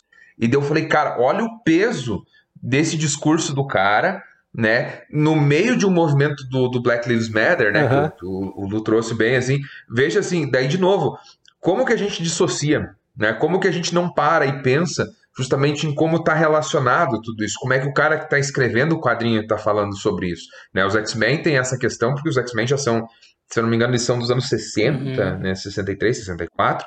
E daí o primeiro time dos X-Men são cinco caras brancos, né? Quatro caras e a Jean Grey, né? E daí o segundo time dos X-Men você tem o Noturno, que é alemão, o Wolverine, que é canadense, você tem a Tempestade, que é africana, o Banshee, que acho que é da Irlanda, se eu não me engano, né? Você tem já uma galera mais diversificada, já porque assim, não, a nossa proposta realmente é mostrar a diferença, assim, né? E eu lembro muito do, do arco dos Morlocks, assim, do, do X-Men, cara, que eu acho que é um dos arcos mais pesados, assim, que é Sim. aquela galera que vive nos esgotos, né? Porque eles têm alguma mutação física que eles são, tipo, horrendos, assim, né, esteticamente, e eles não conseguem eh, ser aceitos em sociedade, né? E eles estão vivendo nos esgotos lá e tal. Eu acho que o no- no- nas animações recentes lá no X-Men Evolution tinha, né, o episódio dos Morlocks. É, o Spike Isso, o acabava Spike, indo é, pra o lá. Spike vai, ele- vai morar com é, os Morlocks, porque a mutação dele evolui. Acho tal. que ele, to- se não me engano, ele usava um energético lá que acelerava Isso, alguma coisa tal, no- na mutação, ele acabava ficando meio deformadão. É, e daí você lá. tem, você tem essa, daí você pega assim, o o quadrinho, né, a animação, ela já é sobre um grupo de pessoas excluídas da sociedade que sofre preconceito, e dentro desse grupo ainda tem parcelas que não são aceitas nem pelo próprio grupo. Por que, que elas não estão na escola do Xavier? Sim. Porque elas não são aceitas nem lá, né? Então quando tu fala assim que é, pluralizou esse debate para diferentes é, movimentos, é de extrema importância, né? É, rebuscar não só os X-Men, mas todos os quadrinhos que vieram com essa proposta também, né? E o- esse- essa questão do Jonathan Kent agora, né? Do, do, do- Superman lá ser bissexual e tal, né? Eu, a gente viu esse final de semana com a K, minha namorada, o primeiro episódio do, dessa nova temporada do Dexter, né? Do, do assassino em série lá da série da, da Showtime e tal, né? E o, não, não é um spoiler, assim, é só um, uma- é só uma pontuação. Ele tá trabalhando numa loja de artigos de caça e o chefe dele é gay, ele é casado com outro cara. E eles trazem isso na, na série como um elemento extremamente natural, né? E daí, tipo, já, Sim. você vai, na, você vai. Cara, daí você vai pro, pro, pra latrina da internet, que é o Twitter, né? Você vai lá, já tem, pô, mas, pô, tem que enfiar lacração. O, o brasileiro puto com a série. Aham. Pô, tem que enfiar lacração em tudo. Pô, o Dexter era mó foda, comia todo mundo lá, agora tem. É, funcionário, cara, sabe? Tipo, Mas você ai, vê a sabe, que- importância de você colocar, às vezes, o assunto de maneira natural, não só. Tipo, às vezes, por muito tempo foi colocado essa questão da homossexualidade como o foco daquilo lá. Vamos tratar disso no quadrinho. Agora já tá num período que, assim, o personagem ser ou não ser homossexual Não faz diferença. é, faz parte do personagem, não é que foram leva- levantou esse assunto para ser tratado sobre isso. Não, ele é porque o personagem foi criado assim e a gente vai discutir outras coisas aqui. Isso aqui ele tá ali e não vai interferir em nada, sabe? Aí eu vou citar o grande, grande Casimiro, que fez uma observação muito pertinente sobre essa questão lá do, do Jonathan Kent, né? Que ele tá. Foi um vídeo que viralizou algumas semanas atrás, né? Falou assim, pô. É, dele tá lendo comentários homofóbicos sobre essa, essa pira, né? Ele fala assim, pô, mas a origem do personagem tá zoada. Daí o cara, pô, ele é gay. Pronto, ele é gay. Você queria o quê? Essa- Que se tivesse caído um arco-íris no cu dele, ele virou gay. Não, ah, entendeu? Tipo, Exatamente, ele tipo- é, tipo, é, é natural. O chefe do cara ser casado com outro homem não é. não muda a história. O personagem, ele, cara, é uma pessoa como a gente encontra várias ao longo de um uma passeada ali no centro da cidade. Você pode ver um casal é normal. Do mesmo jeito que o dono da loja de arma ter um marido também não é um problema. Não é esse o foco, a gente não, não, vai, não precisa mais discutir isso. Isso é muito legal, porque a gente vê essa mudança, tá ligado? Tipo, eu, eu, eu acabei agora conversando que eu percebi isso, que talvez antes era levantado diretamente esses assuntos e agora já estão já é adicionado nas histórias de maneira natural e, e a gente acha natural já porque é natural, velho. E quem se incomoda já acha que é lacração, mas é que já Ah, é. tá. É, eu acho interessante ter, no, no caso da- do Dexter ali, que o cara ele era gerente de uma loja de artigos de caça, né? Então, tipo assim, uma atividade é uma assim, parada- super, super hétero, assim, super, Super coisa de hétero. macho. Então, tipo, é, é até e- e legal que a série traz isso pra. Aí agora os, é, os machão vão parar de comprar arma porque. É, exatamente. Puta, seria, uma- seria uma boa, hein? Porra! É, Ai, nossa. Não, é, é tudo, tudo, cara, tudo maquinado Os aqui, cara- cara. é, Uma os cara de tão- piroca, É. tudo aqui, cara, tudo aqui. O cara querendo cura gay e acharam É. cura pra. É, Cura hétero, cara. olha aí o Dex. cura Não, hétero, aí agora sim. quem, Porra. não, quem tem arma de fogo agora é só os gays, porque o dono da loja de arma lá tem um marido, velho.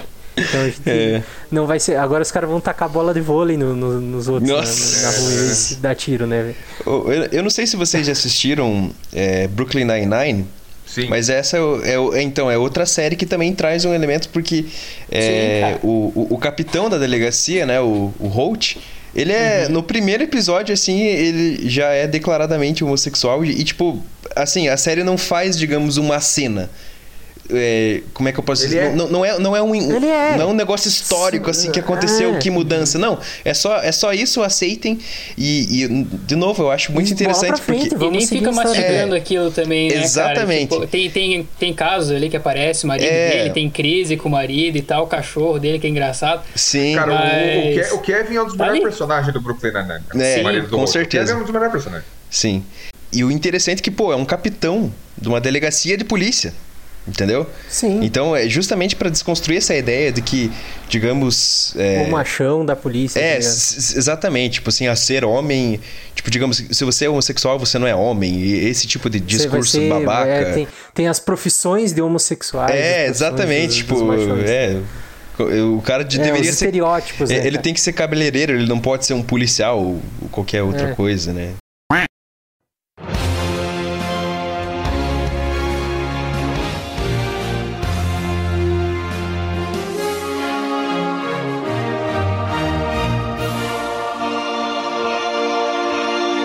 Mais legal de- do- desse episódio de até agora que, que eu quero frisar, é que nem na questão do Raul, ele estuda história em quadrinho, mas ele, ele busca a questão da sociedade, as discussões da sociedade. Não é o que está sendo investido grana em pesquisa para É. ler história em quadrinho e se divertir, passar o tempo.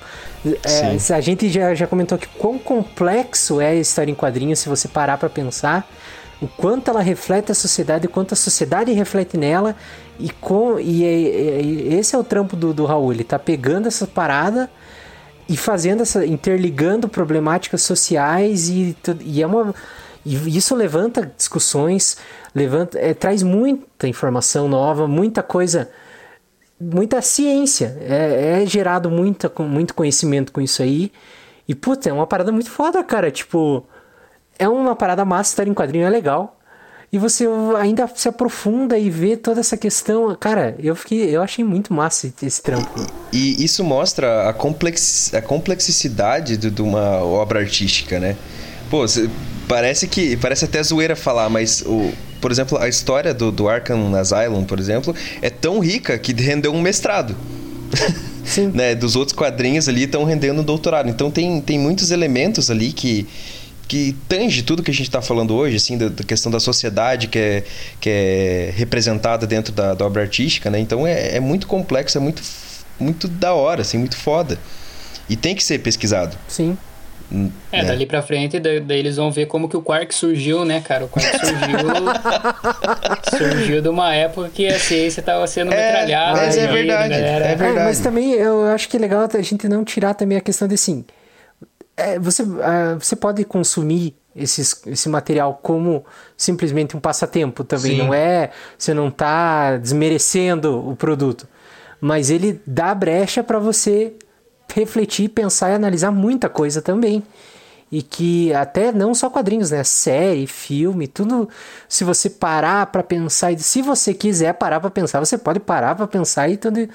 Isso é. Tem coisa é pra você massa. pensar, né, cara? É, é. Se você quiser, tem coisa pra você pensar. Exatamente. É, e isso que o Luiz falou, acho que é o grande ponto, assim, né? Vamos, vamos sair do, do- da minha zona de conforto e pegar o trabalho do pessoal que está pesquisando cinema faz anos, está pesquisando música faz anos, está pesquisando é, movimentos culturais, assim, o, o próprio rap, o hip hop, assim, enquanto um movimento mesmo, não só enquanto né, um gênero musical e tal, né?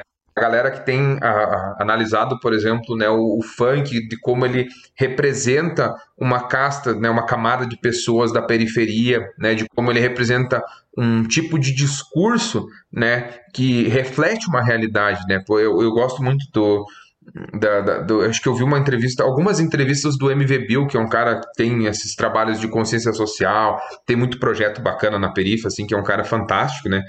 E ele falando assim, cara, ele falou, porra, é, eu vi muito, muito crítico de música, né? Criticar, por exemplo, o funk que ah, fala só de, de dançar, de transar, não sei o quê. Para aquelas pessoas é um ponto alto da realidade que elas vivem. Elas estão sobre tiro de traficante e polícia a semana inteira, elas estão trampando em dois, três empregos para manter a luz da casa acesa e, pô, uhum. o funk, né? O momento de dançar, o momento de transar, o momento de ser. De, de, enfim, é o ponto alto. Então, como é que você vai, pô, eu falar, quer que o cara fique falando só sobre os tiros, né?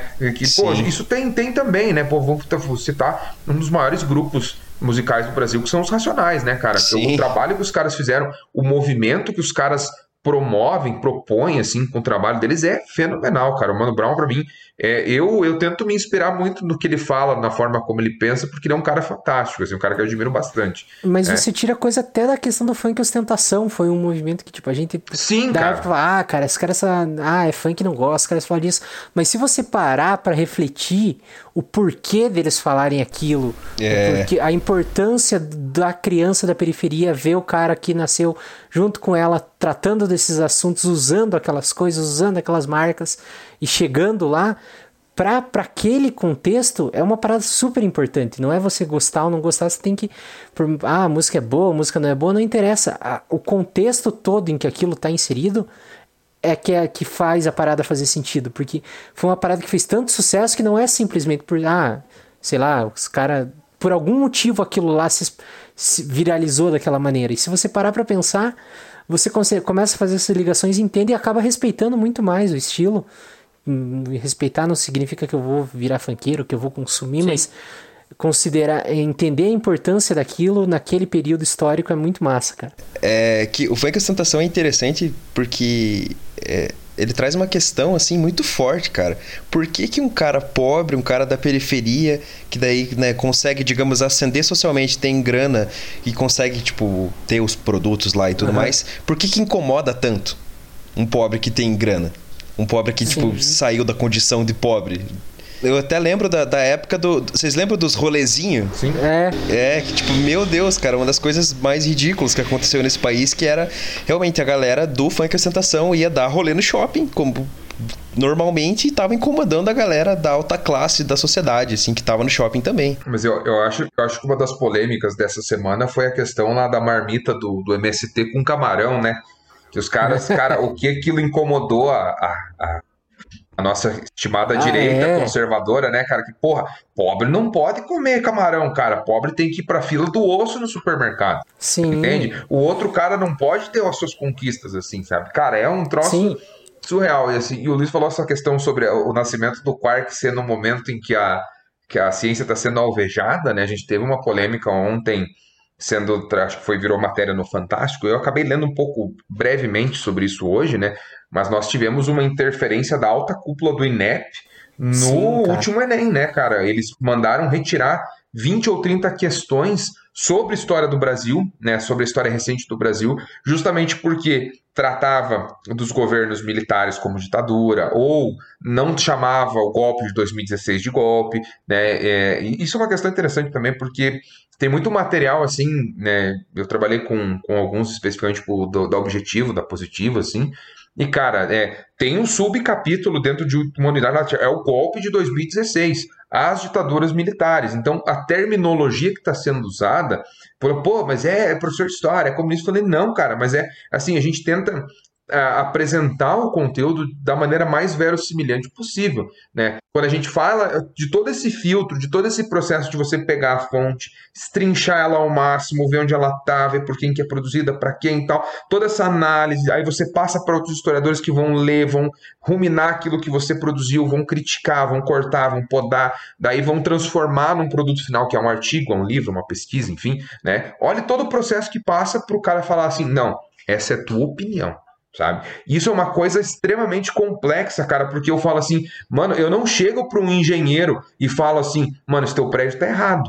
Não, mas eu sou não. Eu falei, não, essa é a tua opinião. Eu tô olhando aqui, o prédio é. tá errado. Entendeu? A gente não faz isso com engenheiro. Se o teu médico, pô, teu médico pede um monte de exames lá, pô, filho, você tá com câncer. Eu falo, não, essa é a tua opinião. Né?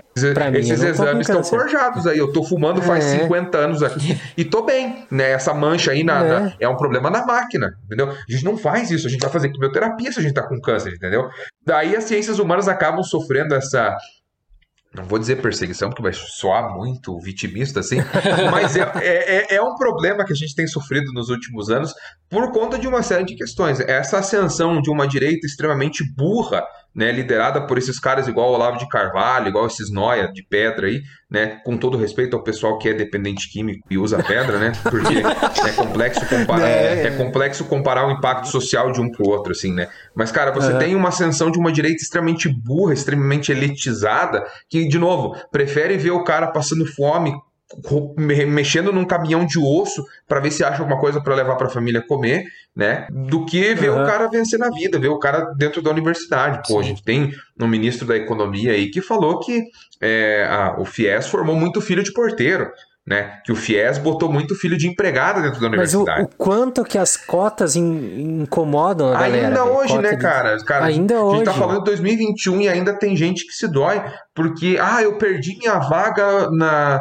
Por causa do cara das cotas. Eu falei, não, vocês não concorrem juntos, entende? É difícil Sim, você colocar não. na cabeça ah, desses tinha caras. oito sabe? vagas e eu perdi a minha vaga por causa da cota. Ah, você ficou em que lugar? Fiquei em 78 Sim, foi por causa da cota, não, claro. Não, tudo bem, né? Existe uma, uma descredibilização das ciências humanas hoje em dia, né? Que é tirado. A galera das humanas, assim, não que eu concorde, claro, mas é tida como a galera que é maconheira, a galera que não estuda, a galera que é, aplaude o sol, sabe? Tipo. E, e tudo isso, na minha opinião, contribuiu para que fosse. é, ficou muito mais fácil contestar, né? Porque o que, que esses movimentos de direita, ou essa galera é, do Lavo de Carvalho faz? Eles co- começam a contestar, dizer, não, não, não. Eles fazem releituras da história, né? Tipo, e- sem base nenhuma, sem propriedade nenhuma. É que desde sempre, tipo, desde o ensino médio, até de antes, o ensino fundamental, a gente não, não vê essas disciplinas de humanas como ciência.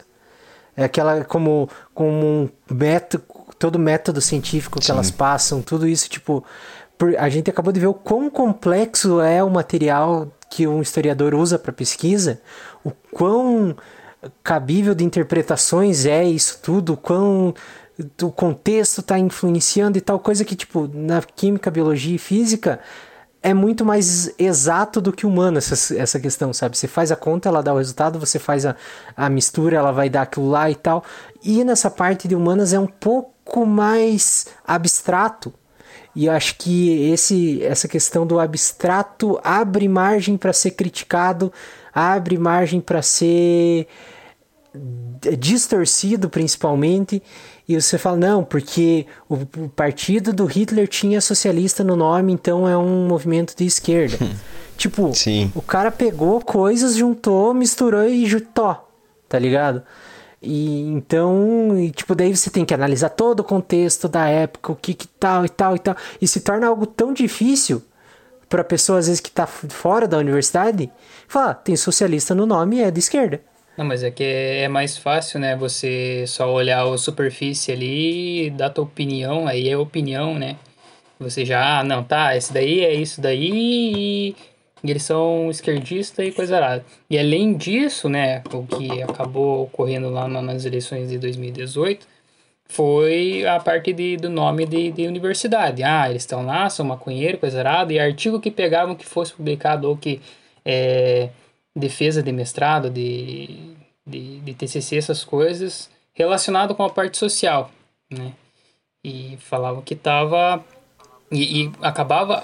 Tipo, jogando É, dinheiro fora, sabe? aplicando Que isso em era capaz de aparecer uma foto do, do Raul com um banner lá falando análise do asilo Arkham do Batman, e os caras falaram, ah lá, estamos botando grana, estamos financiando pesquisa de, de, de história em quadrinho, pro Aham. cara ficar lendo quadrinho, tá Você ligado? sabe o que é pior? E Pra mim não é... da- O pior é que não foi nem financiado, eu não tive bolsa, então Ah. não foi nem financiado. Então, Mas assim, eu consigo visualizar um tiozão postando isso, tá ligado? Sim. Tipo, ó o cara, marmanjo barbudo desse tamanho, lendo história em quadrinho com meu dinheiro, tá ligado? Sendo que Uhum. é uma parada toda, toda Massa demais, a gente Aham. acabou de ver o quão louco que é, o quão massa que Foi é isso. importante. O, quão, o quanto que Uhum. isso contribui isso, a importância desse, de trabalhos desse tipo, mas que por, eu acho que muito vem do, do ensino, desse ensino mais básico, de ensino fundamental e médio, riscar a superfície só. E daí você. Porque eu, eu acredito que, para mim, pelo menos, foi um salto muito grande a biologia do ensino médio para a biologia do ensino superior. E acho que para a história isso é muito maior, porque você sai do ensino médio com uma visão de história, e a hora que você entra na faculdade, você é bombardeado com um mundo totalmente diferente do que você imaginava. Então a galera que não entrou nesse mundo acaba tendo essa visão ainda da, da- de- desse ensino médio lá sobre esses assuntos da história e acaba virando opinião. É, Eu tenho uma crítica pessoal muito grande, né? O, Luiz tocou num ponto extremamente importante que é essa questão do ensino, mas a minha principal crítica à universidade como um todo, em todos os campos do conhecimento, é essa distância que a gente tem entre o ensino básico e a universidade e entre essa produção do conhecimento para a sociedade em si. Porque era, uma, era um debate que a gente tinha semanalmente na faculdade. Tá, o que, que a gente está fazendo aqui dentro, de que maneira o que a gente está produzindo aqui vai ser efetivo para a nossa sociedade. Né? Então, assim, como que as pesquisas que estão sendo feitas dentro dos laboratórios de história, dentro dos laboratórios de biologia, dos laboratórios de química, do pessoal lá da medicina veterinária, como que esses trabalhos chegam para a nossa sociedade efetivamente? Em grande parte não chegam. Esse que é o problema, esse que é o principal É, é mais problema. fácil de atacar.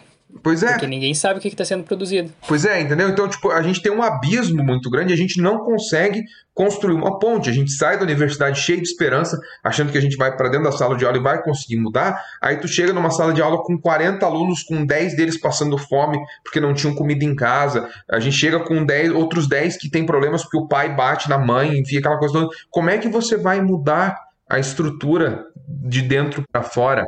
Como é que você vai alterar as circunstâncias dentro para fora? É complexo, cara. Quando a gente começa a pensar em qual que é o retorno que a gente dá para a sociedade, tem uma linha muito tênue entre a gente passar por um por um cenário em que a gente tá julgando o que, que é o que é mais importante que o que.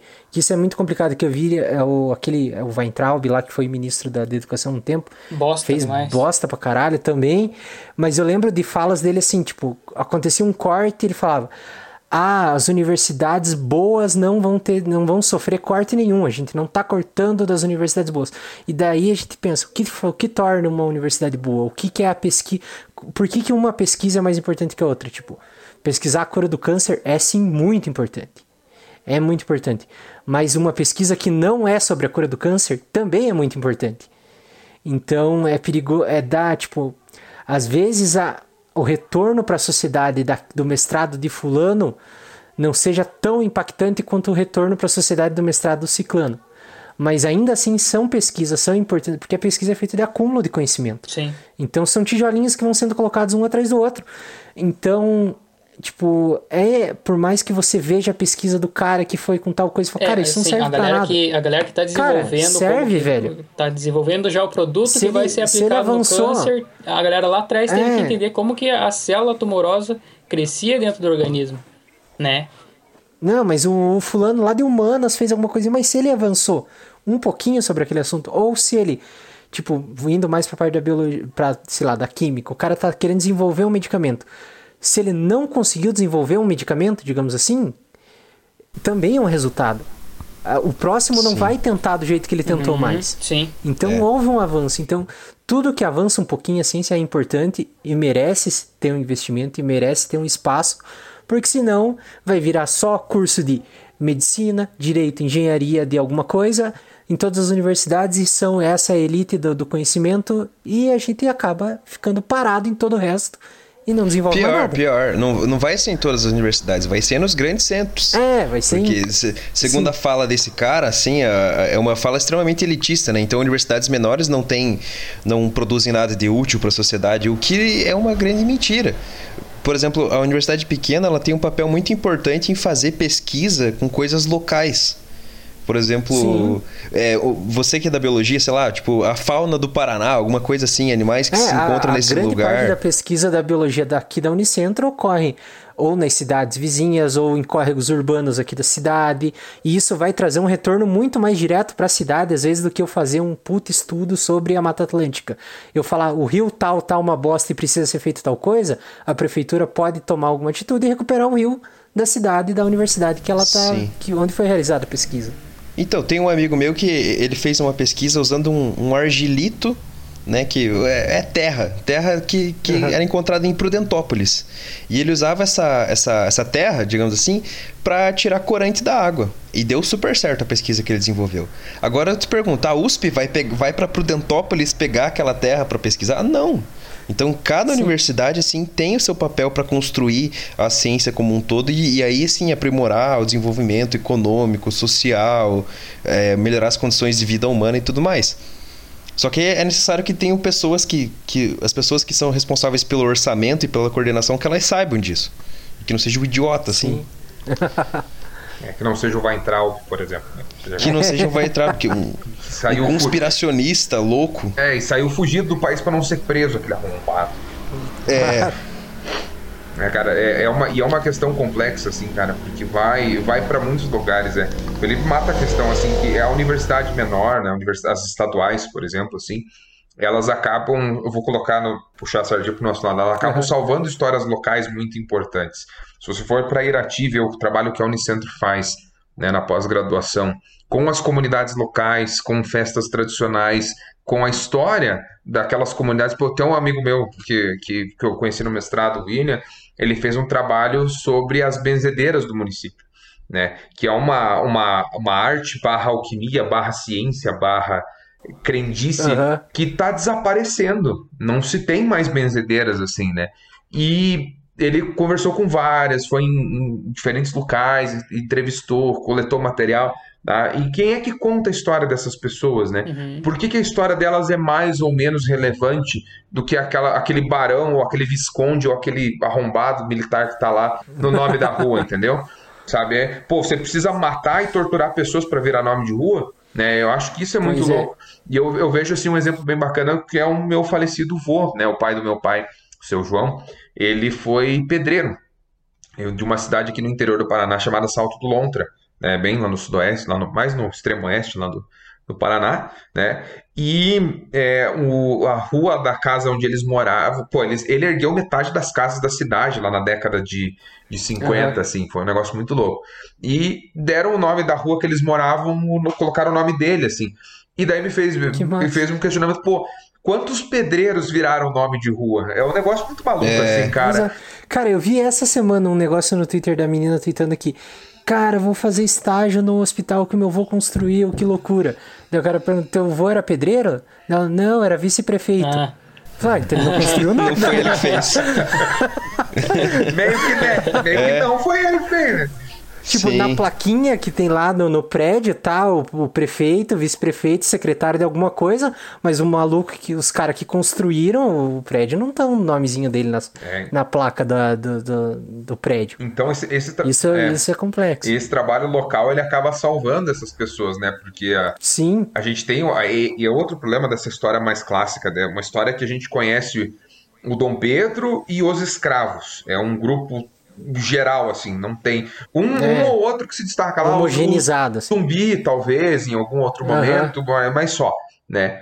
E você tem essas generalizações, você tem essa eh, construção de mitos, de ídolos, enfim, de, de figuras lendárias, e você esquece todo o resto, que é a maior parte, né? Dom Pedro era um e os escravos quantos milhões eram, sabe? Entende? Então Sim. você Sim. acaba ignorando o- o- o- a, a- uma massa significativa do processo por conta de um olhar, que o Felipe colocou, extremamente elitista, né? E isso é um trabalho que tanto, assim, ah, eu tento acompanhar mais ou menos as nossas linhas de discussão, assim, mas tem uma grande, uma gama muito grande de historiadores, de pessoal da, da, da sociologia, da filosofia, o pessoal da antropologia, para ir um pouquinho mais para frente, o pessoal da psicologia também está ajudando a romper um pouco esses paradigmas e mostrar uma nova proposta, uma nova escrita né, dessas ciências mais humanas, né, para não só deixá-las mais humanas, como mais humanizadas também, né, tratar mais da questão humana dentro das ciências humanas, de um contato um pouco mais sensível, assim, porque a gente, é, é que nem eu falo, eu acho que é uma disputa um pouco imbecil querer se colocar é, num- é é a mesma questão do porquê que uma história é mais relevante que a outra. Por que, que uma ciência acaba sendo mais relevante que a outra? É o ganho financeiro? É o impacto social direto, é a curto, médio ou longo prazo? O que, que torna uma ciência mais importante? Aí eu rebusco a fala do Luiz. Cada ciência tem a sua pequena contribuição, é o seu pequeno tijolinho que vai edificando um mesmo, uma mesma parede, entende? Então, é- é- são todas essas contribuições transformando e, e remoldando o conhecimento que eu acho que são é, de extrema validade, assim. Senão, a gente acaba caindo em nichos de discussão que a gente vai falar, não, mas aqui no Brasil só importa fazer medicina, né? Aqui no Brasil a gente tem a cultura da medicina e do direito, Uhum. né? Que, que o, o, Felipe falou, inclusive, da questão né, de ah, o pessoal de humanas que é maconheiro. Não passa um no teste toxicológico nesse vestibular de medicina. É. Não passa um. Nem fodendo. Verdade. Não passa. Não pa- Quer dizer, passa se É. comprar o teste, né? Daí pode comprar. né? É. Não, É. Mas não passa, entendeu? Tá entendendo? Então, pô, e daí tem muito essa questão do julgamento, né? E daí tem essa questão do, do- dos doutores sem doutorado, que também é uma, polêmica bacana, de bater em cima, Aham. né? E, pô, tem to- toda essa construção, eu, eu, falo, eu falo isso assim, gente, na maior da, da, da brincadeira, porque assim, eu tenho três, quatro primos advogados, a minha irmã é advogada, sabe? Então, é- não, não é, é que eu falei, não é relegando a importância, do- cara, pô, quando eu, eu, eu já tive em mão de, minha mãe é enfermeira, já tive em mão de médico em mesa de cirurgia, não é isso, mas assim, a gente construiu uma imagem dessas duas áreas, né, que como se elas fossem superiores a todas as outras, mas aprender elas aprendem com os professores lá dentro da faculdade, né? Passar, Sim. tem, tem, Elas são É. tão importantes quanto as outras. Exatamente. É, eu acho que é isso que a gente Não tem é que elas são menos importantes, É. é, que as outras também são É, importantes. e, e tem espaços diferentes, né? De, de- de determinadas Sim. temporalidades, assim, pô. é, vamos falar da medicina no Brasil. Pega o trabalho que o Drauzio Varela fez nas décadas de 80 e 90 sobre a AIDS no Brasil. A importância que esse trabalho teve para a gente montar dentro do nosso sistema de saúde uma campanha de combate ao HIV.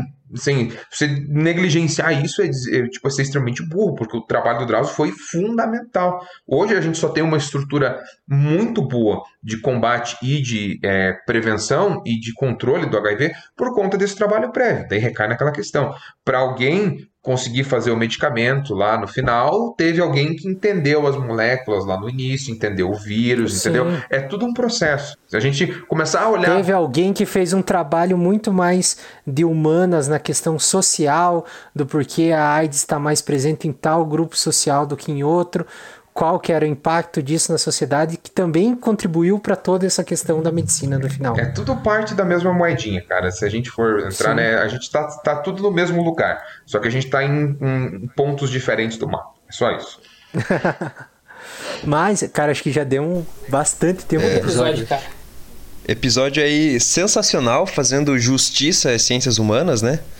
Porque Sim, muito injustiçado, assim, de- demais. O paladino das E- ciências humanas aqui, né, cara? Pô, Ai, Cara, e É. assim, de volta, como sempre, a gente tem convidado aqui, falta tempo, já estamos com o episódio bem longo, mas, cara, se fosse pra deixar aqui, tem muita coisa pra tratar A ainda. hora que a gente for ouvir, a gente É. vai lembrar E depois, ah, putz, humanas. podia ter falado isso daqui, e daí... Ah, né? com certeza. Não, vai, como a gente promete pra todos os convidados, vai ter que rolar uma parte 2. Sim. nós estamos aí, né, cara? Então, Pô, Ah, sim, É. cara, sensacional. Muito obrigado por ter aceito o convite. Foi muito massa, cara. Tipo, você soube abordar muito melhor do que a gente abordaria com uma pesquisa rápida de uma semana na correria e, e a gente ia deixar muita coisa em haver. Então, muito importante isso. Eu tô vendo as ciências humanas de outra maneira agora. Acho que muita gente também tá ouvindo. Porque não que eu não respeitasse as ciências humanas, mas a, a questão da. Só o uso da, da HQ como material de pesquisa já foi um. na minha cabeça, assim, cara. foi muito louco. E não sei se os, se os outros PI aí querem fazer mais alguma consideração, mas já, já deixo meu agradecimento antecipado aqui. Muito obrigado por ter participado, foi sensacional.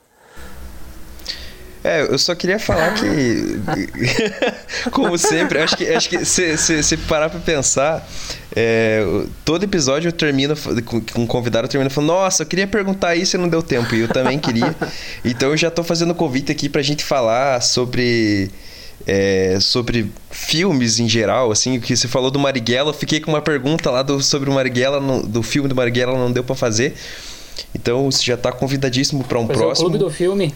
E Todo mundo assiste o filme e vem aqui É, discutir com o Felipe. é, é isso aí. Vamos fazer o, o, o, o, Né. o quark dos O quark filmes aí. filmes. É, É. bem interessante essa Um ideia, bracinho. inclusive. Mas enfim. O, qua- o, quark, é o quark verso É, aí, o quark ano verso. que vem aí, né, nós já temos que ir estruturando isso daí, que talvez o time Ai, cresça, ideias novas e tal. Isso aí. Já vai ficar show de bola. Mas, Mas, aí, é cara, eu quero agradecer espero agora que tenham o, o gostado assim como nós gostamos. Deixa eu agradecer o Raulzito aí, cara. Ah, Agradecer é. você, cara, pela presença, participação ilustre aí no nosso podcast. Eu já sabia, já tinha ouvido falar que o Raul fazia pesquisa em HQ e tal. Achava da hora, mas não sabia o que, que era. E agora hoje, estamos aí sabendo e interessado demais, cara. Muito da hora. É tipo uma parada que a gente tá, in, tá incluso no nosso dia a dia, a gente não para nem pra, pra, pra dar uma atenção, né, cara? Show de bola, massa demais.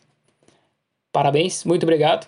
Eu que agradeço o convite, né? Re- Reforço que tamo, estamos à disposição para as sequências desses desdobramentos. E faço o convite para o pessoal é, que tem interesse, assim, é. Cara, boa parte dos programas de pós-graduação oferecem nos seus sites, nos seus blogs, enfim, nos seus veículos de comunicação, todas as suas teses e dissertações em PDF. Então, assim, é um material que está na mão, é um material de muito fácil acesso, você pode baixar e ver no celular. Então, assim, a ciência ela está sendo produzida. Não é só por nós, assim, da, da, da galera de humanas e tal, por todo mundo. Acho que todas as pesquisas acabam sendo publicadas, né? né? Eu acho que é, é um, é, inclusive, é parte né, do processo de produção da pesquisa ela ser divulgada cientificamente, né? Ser publicado artigo em revista, ser participar de evento.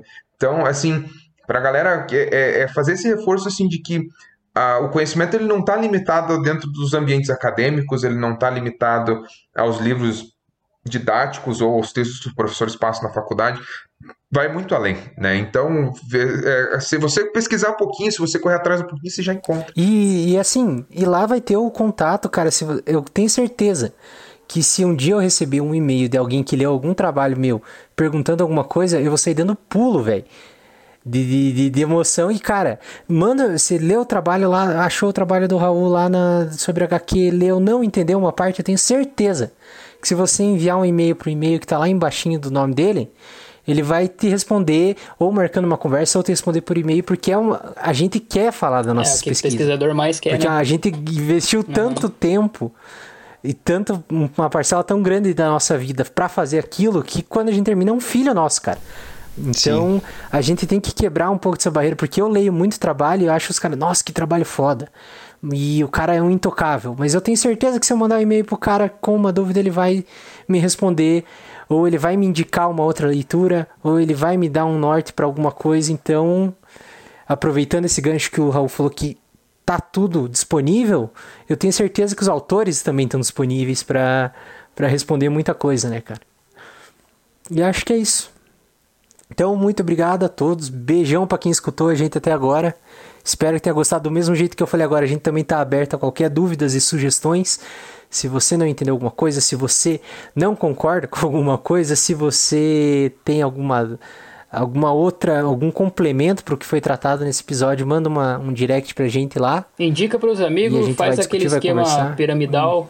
Indica um amigo que vai indicar outro amigo, e daí assim Isso. vai trazer. Manda no grupo, da, no, no grupo da família falando assim. Quer ganhar dinheiro em casa a partir do seu celular, fazendo até 300 reais por semana? Clique no link abaixo e daí tá o episódio. E bota o episódio. episódio E bota o episódio. Exatamente. Exatamente. Isso aí, cara. Daí dá pra, dá, dá pra até botar na, na minutagem que a gente tá falando mal do É governo, isso. falando mal do Olavo. Bem naquela Bota parte. no grupo da família É, que daí vai ser vai bom. ser legal. Exatamente. Daí os caras vão Vai todo mundo ouvir pra ver o que é. E leiam a dissertação do Raul e escutem a banda que ele tem também, cara. Ah, é verdade. Propaganda Ah, é, gratuita pô, aí, ó. Passou batido, né, É, cara? Porra, cara- né? A, a- minha- minha mãe, cara, ela fala que ela tem muito orgulho que eu escolhi duas das profissões que mais pagam mal no Brasil, que é ser professor e ser músico, né, cara? Ela falou, "Pô, podia ter feito outra coisa, mas É. podia, né? Mas, Sim, né? sim. né? Mas qual que é esse... Que graça tem jogar E no é, modo não, easy, cara, né? pô, gosta, É. gosta pra caralho de Dark Souls, cara. É, então, né, não, não tem, não. Voltamos ontem. Então- Voltamos ontem, inclusive, cara. Ah lá, pois é Primeiro verdade. show teve, pós- teve show. Ontem que na verdade vai ser É, on- daqui 16 dias, quando sair o episódio, mais ou em menos. nove- é, novembro, estamos em- voltamos agora em novembro. Mais de dois anos longe dos Novembro, palcos e isso. é, Um momento de pregação, um louvor grande é, lá. foi, foi com certeza. Muita gente louvando.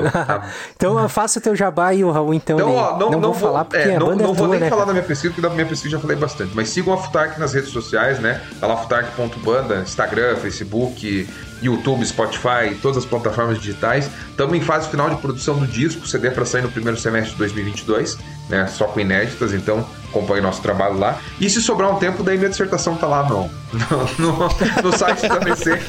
Lê escutando Futark. Aí, ó, e se você se interessa por homens sarados, pintados e sem camisa, Vai lá fazer uma análise, Fica aí a uma análise recomendação da- da Futark, de, que, que época que a banda surgiu e que, que fala a letra deles. É, é. Beleza? É, Aí. o- o- por que, que os caras estão falando de Viking em 2021, né, cara? É. Fica aí o questionamento. aí, ó. Interessante. Mas fica aí a recomendação, procurem. É Futark, né? F-U-T-H-A-R. um trema em cima do A, mas é essa aí mesmo. Isso Um aí. trema em cima do É ar, tipo, mas é que não, a, ve- veja a pira, essa aqui é um off-topic total, assim. Mas o. Na época que a gente foi fazer a banda, já existia uma Futark com essa grafia. Ah, porque vamos fazer igual o Motorhead, vamos pôr um trema em cima, que daí fica diferente, entendeu? E foi isso, assim, meio que. pô, pra Ah, então- registrar o nome agora, fazer a parte né, legal pra, pra ir Aham. pras, pras plataformas digitais. Então, assim, se você procurar com tema, com trema, você acha nós, senão não. Então ficou, pô, funcionou. Era isso mesmo. Então, ah, Muito bom. Funcionou. Beleza. Isso aí. Só, E ano só que vem a gente quer uma- como põe trema em cima do A. Ano que vem a gente quer uma Não trilha sonora pro Quark Podcast feito pela Futark Ô, aí. Aí, ó, porra, Aí, mais ó. um, Ô, mais louco. oferecido, aí só, só, só pedir. Vamos, Aí vamos sim, fazer imagina. um, uma série sobre a história viking É. aí, que o Chaco Raul aí, ó. estamos, lá. estamos à disposição e já tem ideias trabalho. nesse episódio. E já, e já tem Ah, trabalhos encaminhados, inclusive, sobre essa questão aí na parte Ô, acadêmica. louco, então, hein? Manda bala. Olha lá, só. Aí sim. Então, muito obrigado, querido, queridos ouvintes. E até a próxima. Beijo no coração. todo mundo. Senão, que se a gente ficar Não, falando mas aqui, não vai acabar nunca pra mais esse acabar. Agora acabou. Tchau. É. Agora acabou mesmo. Então, beleza. tchau. Tchau, falou. O Superman ficou fraco, o Pinguim jogou Kryptonita, Lex luto e o Coringa roubaram o laço da Mulher Maravilha. Superman o Pinguim jogou Kryptonita, Lex luto e o Coringa alegria pra cima, vambora! O Liga da Justiça toda dominada, agora só tem uma saída, ou foge Mulher Maravilha. Vai, foge com Superman, foge Mulher Maravilha.